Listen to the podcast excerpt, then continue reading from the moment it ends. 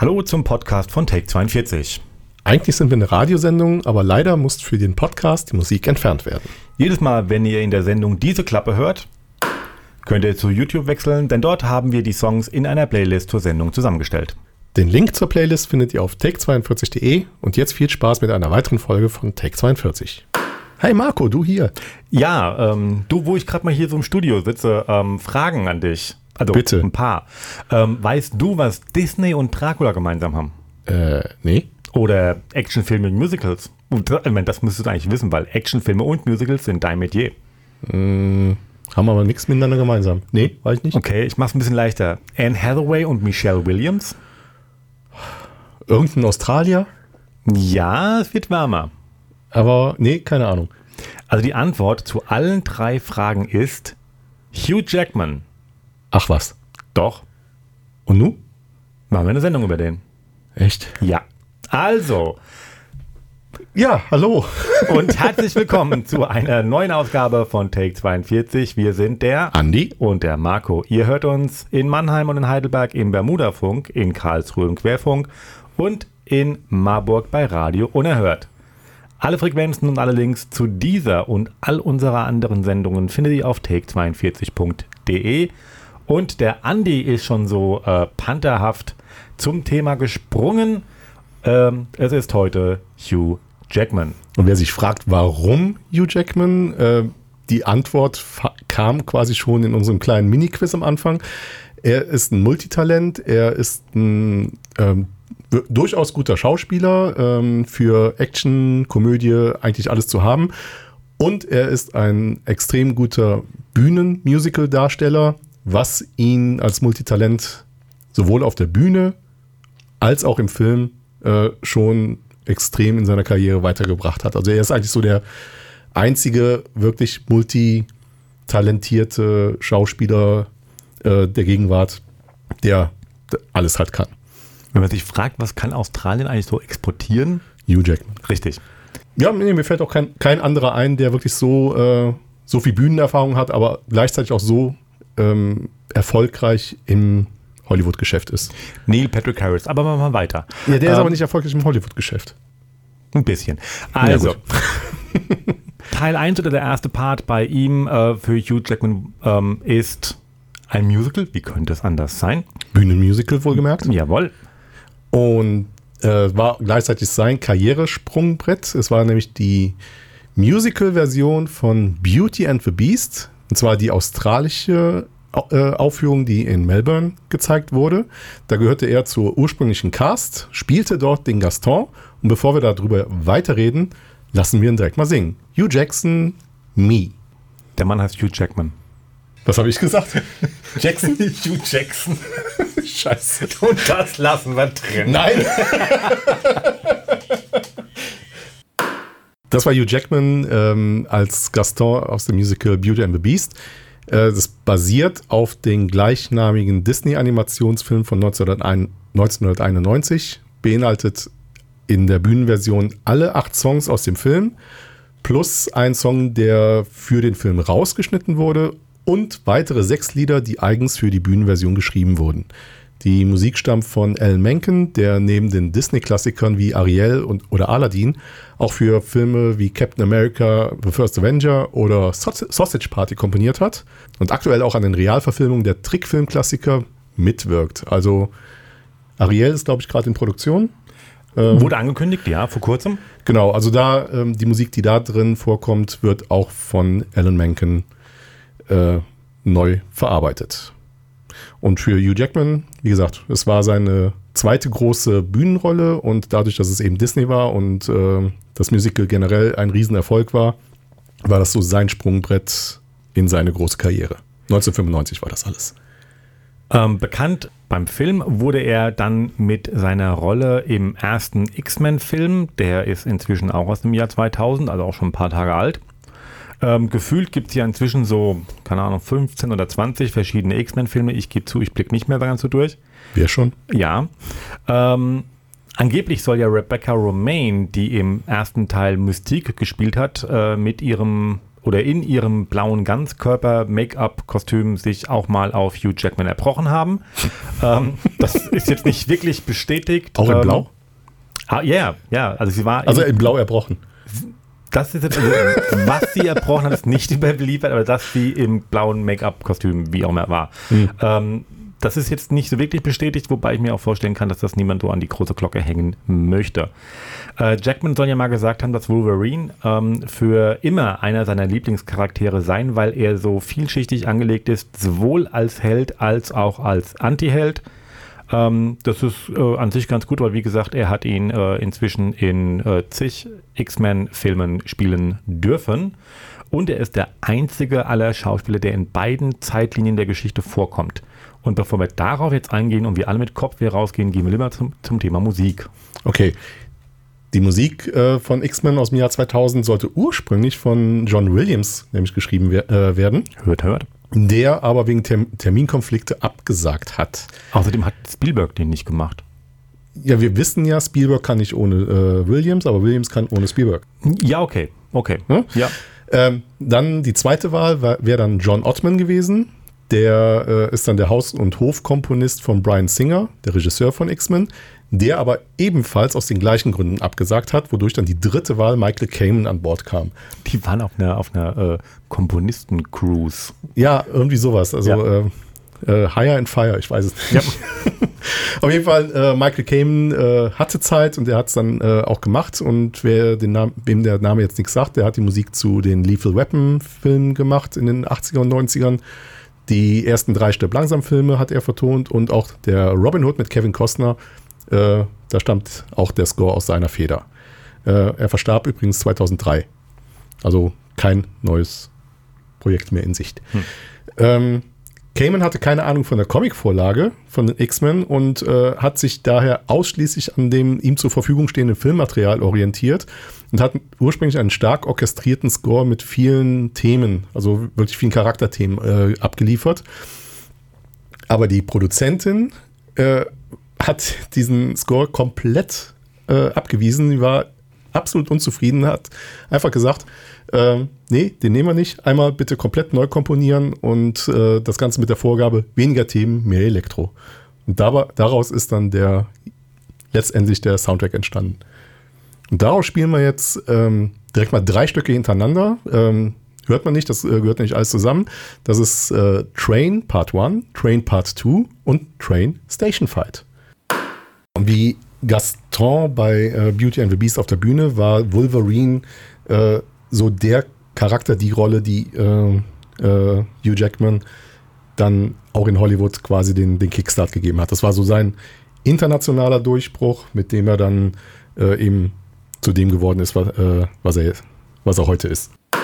Zwischen diesen ganzen X-Men-Filmen kam dann 2004 ein weiterer Actionfilm mit Jackman ins Kino, Van Helsing, die Geschichte des Vampirjägers. Was habe ich gesagt? Die Vampirs.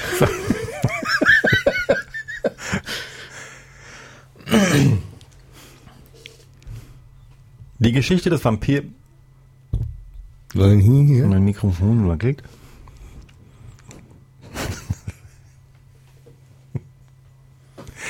Wenn eigentlich ein, Es ist ein Rad. wenn ein Vampir jetzt das Blut von einem Alkoholisierten trinkt, wird er dann also ist er dann auch beschwipst? Ich glaube, da ist nicht so viel Promille übrig.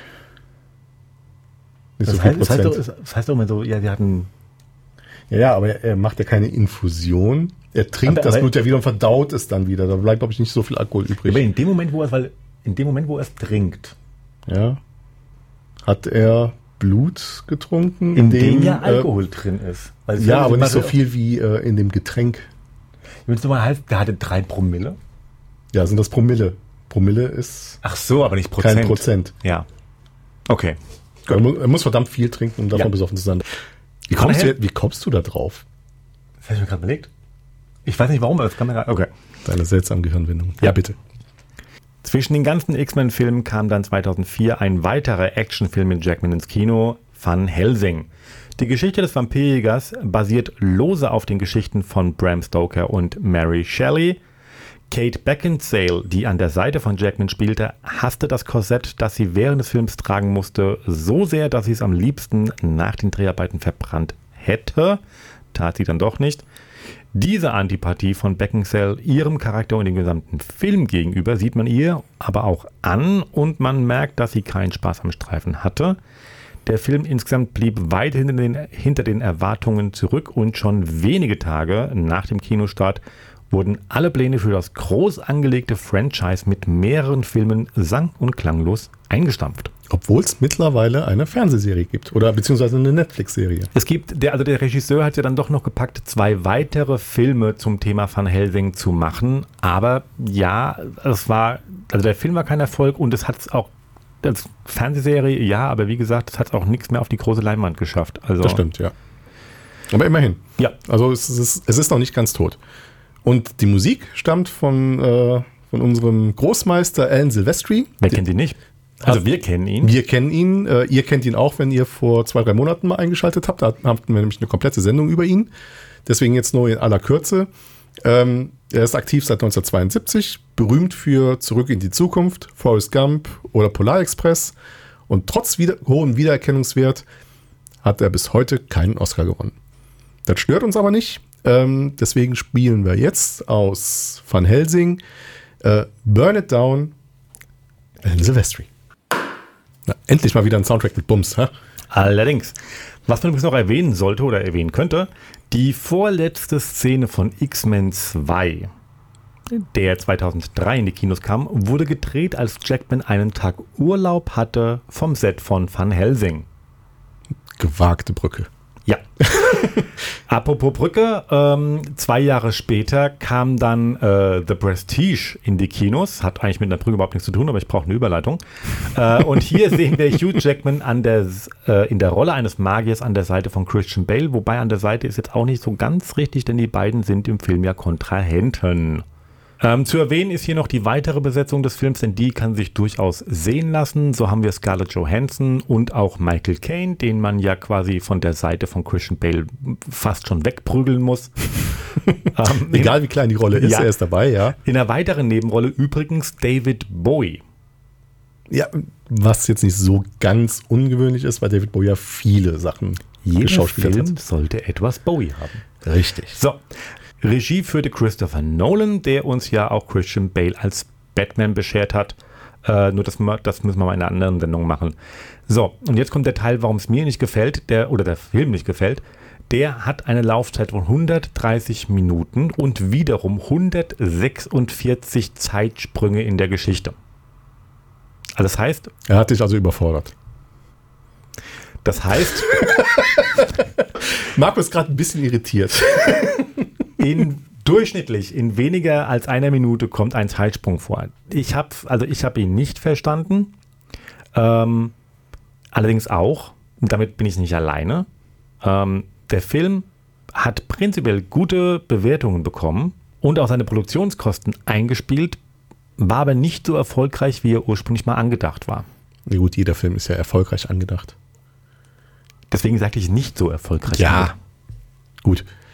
Also ich fand den Film gut, äh, sehr gut sogar. Also ähm, er ist spannend, er ist unterhaltsam.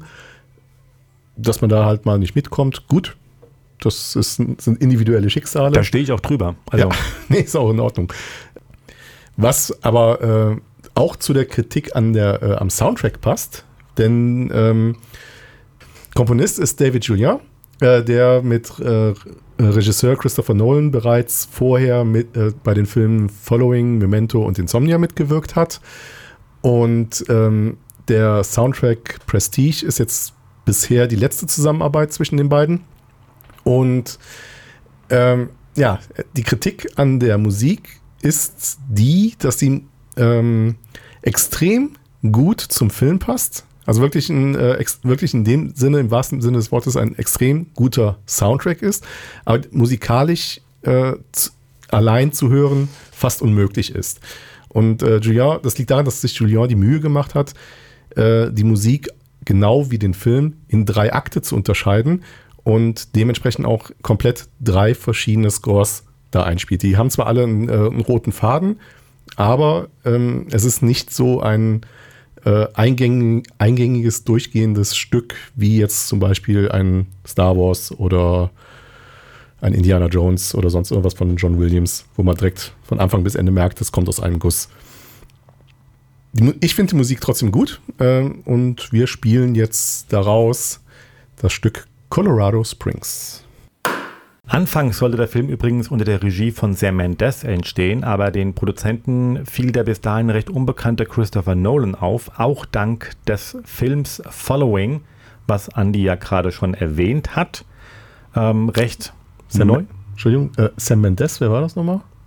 Sam Mendes hat unter anderem äh, die letzten beiden Bond gemacht. Ah, deswegen kommt mir der Name genau. vor. Okay, danke. Ähm, genau, also wie gesagt, die Zusammenarbeit ähm, Christopher Nolan und auch David Junior, auch beim Film Following. Aufgrund von Following hat er dann letztendlich auch die Regie bei The Prestige geführt. 2012 kam dann wieder ein Musical mit Hugh Jackman in die Kinos, beziehungsweise halt eine Musical-Verfilmung, Les Miserables. Und hier sehen wir Hugh Jackman an der Seite von Russell Crowe, Anne Hathaway und Amanda Seyfried. Eddie Redmayne und Helena Bonham Carter sind auch hier mit von der Partie. Ähm, was ich noch erwähnen will an der Stelle ist, es gibt eine Szene, in der die Haare von Anne Hathaway geschnitten werden. Mhm. kannst du dich daran erinnern? Ja, natürlich. Ja. Das sind die echten Haare von Anne Hathaway, die da abgeschnitten werden. Wow. Das hat sie äh, gesagt, okay, das wird gemacht. Und die, Friseurin oder Haarschneiderin oder wie halt auch immer die Damen zum damaligen Zeitpunkt hießen, ist keine echte Frau, sondern der männliche Hairdresser von Anne Hathaway in einem Kleid. Wenn die Haare fallen, dann wenigstens mit Hilfe eines Profis. Ja, zur Verfilmung ähm, kann ich nur sagen, ich war maßlos enttäuscht. Also ich habe das Stück damals in London gesehen, irgendwann äh, 2002.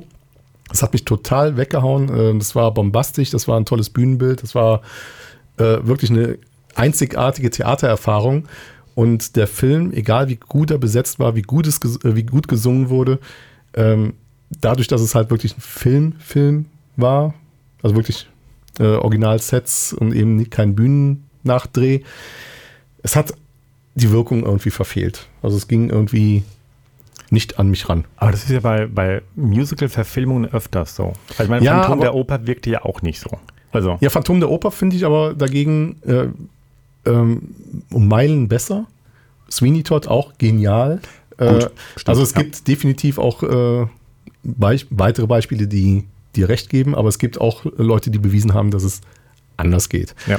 Ähm, nur zum Musical dann nochmal gesagt, ähm, also man, man, könnte jetzt eine ganze, ich glaube, eine ganze Sendung zu Les Miserables machen, aber ähm, die englische Version hatte Uraufführung in London 1985, lief bis zum 13. Juli 2019 jeden Abend, also bis vor kurzem.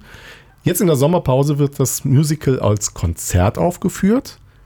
Und Ende des Jahres, im Dezember, wird eine komplett neue Inszenierung als Neuproduktion äh, in das gleiche Theater kommen. Also Les Miserables läuft weiter. Es wird einmal komplett überarbeitet, wahrscheinlich halt vom Bühnenbild. Äh, musikalisch eher nicht. Aber äh, Wahnsinn. Also es ist bis heute das längst laufende Musical Londons. Und das äh, wird es auch noch für eine ganze Weile bleiben. Und jetzt ähm, Hugh Jackman und Russell Crowe und die Convicts in Lookdown. Angeblich hat ja Hugh Jackman allen Statisten aus dem Film als kleines Dankeschön ein Lotterieticket gekauft. Damit verhielt er sich ein wenig besser als bei Van Helsing. Hier soll er einem Statisten die Hand gebrochen haben. Aber wahrscheinlich nicht als gewolltes Geschenk. Nein, das war, also ich, ich hoffe es. Ich hoffe es für den Statisten und für die Versicherung von Hugh Jackman, dass das ein äh, Unfall war. 2009 wollte Hugh Jackman einen Film machen. Der hieß und heißt The Greatest Showman. Viele Jahre später war es dann auch tatsächlich soweit und 2017 kam der dann auch in die Kinos. Kurz vor Beginn der Dreharbeiten hatte Hugh Jackman eine Operation in der Nase wegen Hautkrebs. Der Arzt sagte ihm, er dürfe eine Zeit lang nicht singen. Er hielt sich bis zum letzten Song bei den Proben daran, Dann sang er los und mitten im Lied fiel ihm auf, dass er Nasenbluten hatte. Hm. So viel äh, zum körperlichen Einsatz. Mhm. Der Film basiert mehr oder minder lose auf dem Leben von P.T. Burnham, der unter anderem wegen des American Museum bekannt war. Dieses brannte ab und wurde wieder aufgebaut, was auch im Film so dargestellt wird.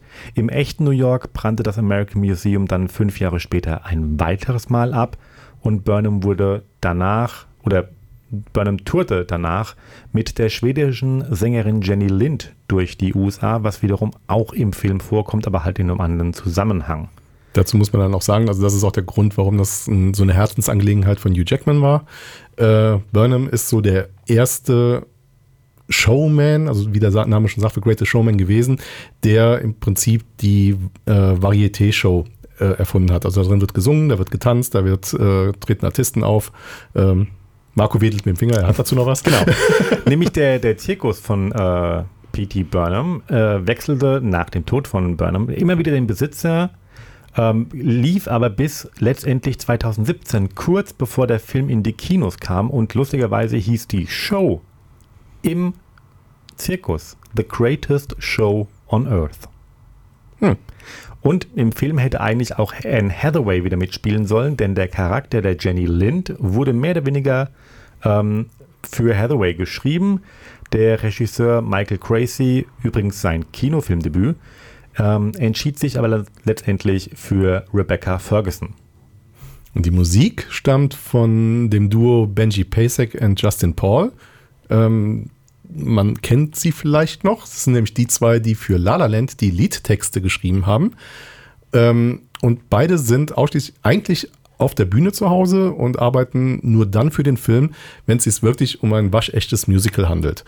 Ähm, die beiden haben äh, neben dem Tony und dem Oscar so ziemlich jeden Preis erhalten, den man äh, als Komponist im Showgeschäft in Hollywood gewinnen kann. Und äh, auch für den Greatest Showman gab es äh, eine Auszeichnung, nämlich den Golden Globe. Ja. Und da können wir jetzt ein oder zwei Lieder spielen. Ich weiß nicht, wie, wie gut wir mit der Zeit sind. Ich fange einfach mal an und äh, ich denke mal, wir entscheiden uns dann on the fly. Wir lassen uns überraschen, genau. Genau. Also, äh, es kommt auf jeden Fall Hugh Jackman, Zac Efron, The Other Side und beim zweiten gucken wir mal. Genau. Hugh Jackman wurde am 12. Oktober 1968 äh, in Sydney geboren, daher Australier logischerweise. Er ist Schauspieler, Filmproduzent und auch ein Sänger. Ähm, er ist seit ein paar Jahren, nämlich 1996, mit der Schauspielerin Deborah Lee Furness verheiratet. Und die zwei haben zwei Adoptivkinder, ein Mädchen und einen Jungen, deren Namen sind soweit erstmal nicht bekannt. Ähm, bereits in der Schule glänzte Jackman ähm, beim Sport, Cricket, Rugby oder auch Schwimmen. Das lag ihm wohl alles ziemlich gut. Er fing dann an zu studieren, Bachelor of Arts, und während seines Studiums bekam er das Rollenangebot für die australische Fernsehserie Neighbors. Das ist quasi die. Wo auch Kylie Minogue mitgespielt hat. Wo Kylie Minogue und auch Danny Minogue mitgespielt hat. Das, das ist quasi. Jason die, Donovan. Entschuldigung. die australische Daily Soap. Also die guckt da irgendwie gefühlt jeder. Er hat allerdings ausgeschlagen und begann stattdessen an der Western Australian Academy of Performing Arts seine Schauspielausbildung. Und wie gesagt, ähm, 1995 dann sein ähm, Durchbruch am Theater mit halt Beauty and the Beast. Und während wir hier so rumsitzen und über Hugh Jackman sprechen, ist er nicht nur wahrscheinlich beschäftigt, sondern sogar sehr wahrscheinlich beschäftigt. Denn derzeit läuft seine eigene Konzerttour The Man, The Music, The Show. Und über die sagt Hugh Jackman selber, dass äh, genau diese Show seine persönliche Bucketlist ist. Ähm, er hat das Ding selber auf die Beine gestellt. Er äh, performt da Lieder, die er schon, also immer schon auf der Bühne mal singen wollte. Er, er nimmt Sachen aus seinen größten Erfolgen. Also er, er singt äh, Stücke aus Beauty and the Beast, äh, singt aber auch durchaus mal ähm, Somebody to Love von Queen und äh, erzählt während, äh, während der Show zwischendurch immer wieder so ein bisschen was aus seinem Leben. Also er hat selber mal gesagt, es ist äh, nicht nur 25 Jahre Karriere singen äh, und Schauspielern, sondern äh, nochmal zusätzlich 25 Jahre Hugh Jackman, das bin ich, das ist meine, äh, das ist mein Leben. Er war ja unter anderem ähm, auch, also die Tour läuft ja noch. Ähm, er war schon in Deutschland, unter anderem in Hamburg, Berlin oder in Köln und auch in unserem Heimatstudioort Mannheim. Wir haben es verpasst. Und wir haben es verpasst. Ähm, unter anderem wurde er, als er in London auftrat, zum Beispiel von Robbie Williams äh, unterstützt oder auch von Kiala Settle. Die ist äh, die bärtige Lady aus The Greatest Showman. Und äh, ich habe eben von der Bucketlist äh, geredet und die Lieblingsstücke, die er dann äh, singt. Und da darf natürlich auch ein Song von Frank Sinatra nicht fehlen. Was wird das wohl sein? New York, New York. Genau, Mac the Knife. Sag ich doch. Wäre quasi auf meiner Liste direkt danach gekommen. Ja, Mac the Knife ähm, äh, ist jetzt nicht so der super Song, der, äh, der einem sofort einfällt, wenn man an Frank Sinatra denkt. Aber der Song ist extrem anspruchsvoll, weil der mit jeder Strophe äh, um einen Halbton äh, angehoben wird und wirklich schwierig zu singen ist. Und äh, Hugh Jackman, ähm, also ich habe bis jetzt auch keine schlechten Kritiken gelesen, also er scheint das richtig gut hinzukriegen. Aber da es die Show noch nicht auf CD gibt, begnügen wir uns mit dem Original, äh, spielen gleich Frank Sinatra, Mac Knife. Und damit wir davon so viel wie möglich haben, übernimmt jetzt nochmal der Marco. Genau, das war es auch schon wieder für dieses Mal. Ähm, die Stunde vergeht wie im Flug.